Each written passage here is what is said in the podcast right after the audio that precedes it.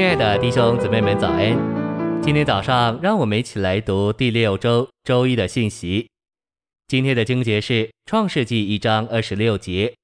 我们要按着我们的形象，照着我们的样式造人，使他们管理海里的鱼、空中的鸟、地上的牲畜和全地，并地上所爬的一切爬物。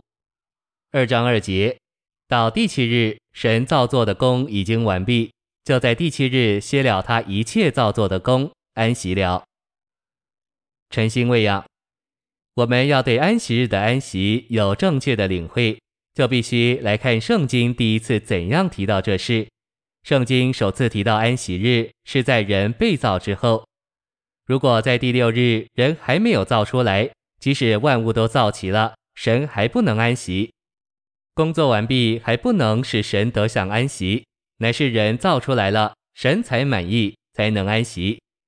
在神创造的日子，除了第二日外，神看着他所造的都说好。但在第六日末了，人造出来之后，神看着他一切所造的，就说甚好。神说甚好，意思是说他满意了。在第六日末了，神看见人有他的形象彰显他，并且得着他的权柄代表他。神就能满意地说甚好。当人在地上彰显神并代表神，神的心就满足了。当神有了这个，神就在第七日安息了。信息选读：按照圣经的历法，一日的开始不是在早晨，乃是在傍晚。我信人是在第六日末了造的。当人从神创造的手出来，就立即进入第七日。对神来说，第七日是安息日。神的第七日是人的第一日，这意思是神已经为人的享受预备了一切。人被造以后，并没有加入神的工作，乃是进入神的安息。不要想你一定要做些什么，你若想要做工，神要说：“傻孩子，我没有工给你做，却有许多丰富给你享受。来吧，与我同享安息。”人就这样做了。我花了相当多时间去找。到底人在受造后做了什么？我发现除了吃和安息之外，他没有做什么。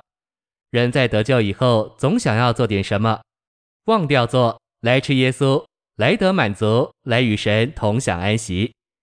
一九三六年，我在华北做工，为着主的工作负担沉重，工作相当艰难而试验人，环境也不顺利。我常骑脚踏车到郊外，放倒脚踏车，人平躺在地上。喊着说：“主啊，帮助我！我很为难且受试验。有一天，在释放信息之前，有话临到我说：‘你知不知道，人的头一日就是神的第七日，神的第七日就是人的头一日？为什么你这么劳苦？傻孩子，放下吧，丢掉你的工作，单单来就近我，与我同享安息。’在那个主日早晨，我释放了一篇信息，说到神的第七日是人的头一日。”我告诉大家，哈利路亚！今天是我的头一日。几个月来，我非常劳苦，但现在我把工作抛开了，我不再劳苦了。今天我开始同神安息了。